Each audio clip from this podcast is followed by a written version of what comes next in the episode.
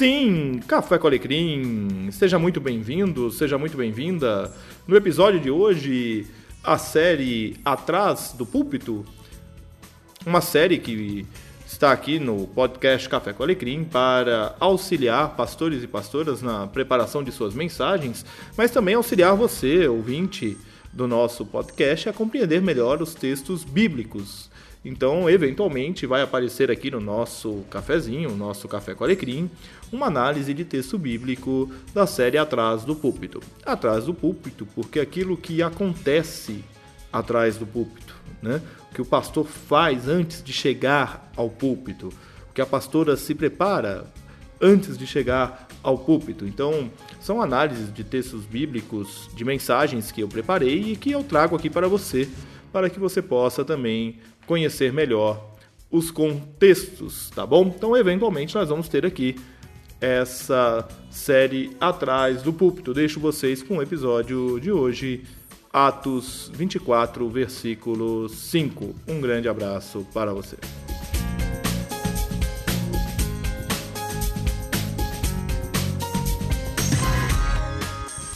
Olá, eu espero que esteja tudo bem com você. Hoje eu quero compartilhar contigo o texto de Atos 24, versículo 5 e conversar a respeito de um pequeno termo que temos ali. Vou fazer esta leitura na nova versão transformadora. Constatamos que este homem é um perturbador que vive causando tumultos entre os judeus de todo o mundo. É o principal líder da seita conhecida como os Nazarenos. Perturbador, agitador, diz outra tradução bíblica. Que o termo grego loimon significa é espalhar peste e é o termo utilizado aqui pelo autor de Atos dos Apóstolos. O que o autor está querendo dizer é que Paulo é um espalhador de peste, uma pessoa que está difundindo uma peste.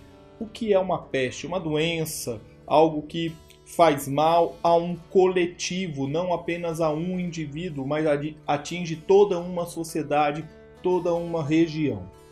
Para a gente entender um pouco esse contexto, Paulo ele havia retornado a Jerusalém e ao chegar em Jerusalém ele é instruído pelos cristãos a se dirigir ao templo e fazer os rituais de purificação de quem chega de uma viagem, para que não criasse nos judeus uma má impressão a seu respeito. Assim ele se dirige ao templo e faz o seu ritual de purificação. Este ritual dura 40 dias.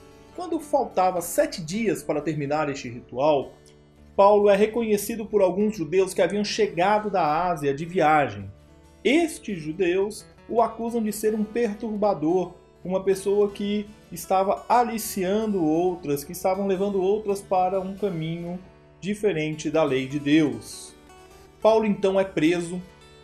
Ao ser preso, é levado diante das autoridades eh, judaicas e ali ele é condenado a açoites. Quando ele está para ser açoitado pela guarda romana, ele evoca a sua cidadania romana e é conduzido então eh, diante do governador. Diante do governador, nós temos ali um cenário eh, bastante interessante. De um lado, a acusação formada pelo sumo sacerdote Ananias, alguns líderes judeus, tendo como promotor Tértulo. E é Tértulo que profere essas palavras de Atos 24, versículo 5.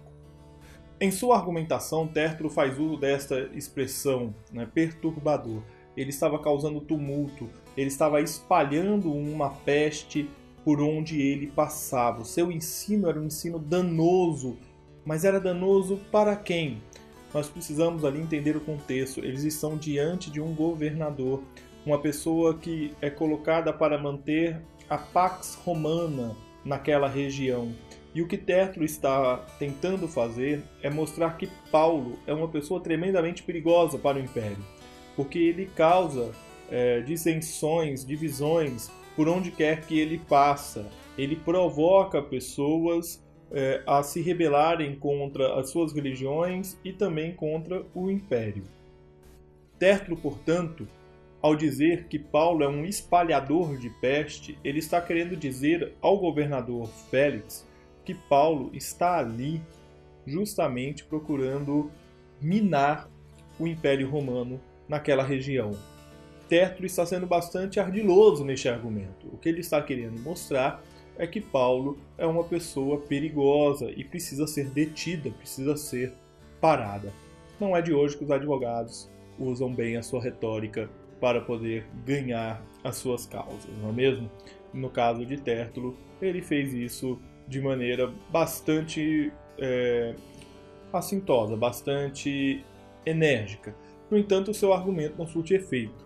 Se você continuar a leitura de Atos 24, você verá que Félix é um governador que tem conhecimento do cristianismo. Ele conhece os do caminho, diz o texto bíblico.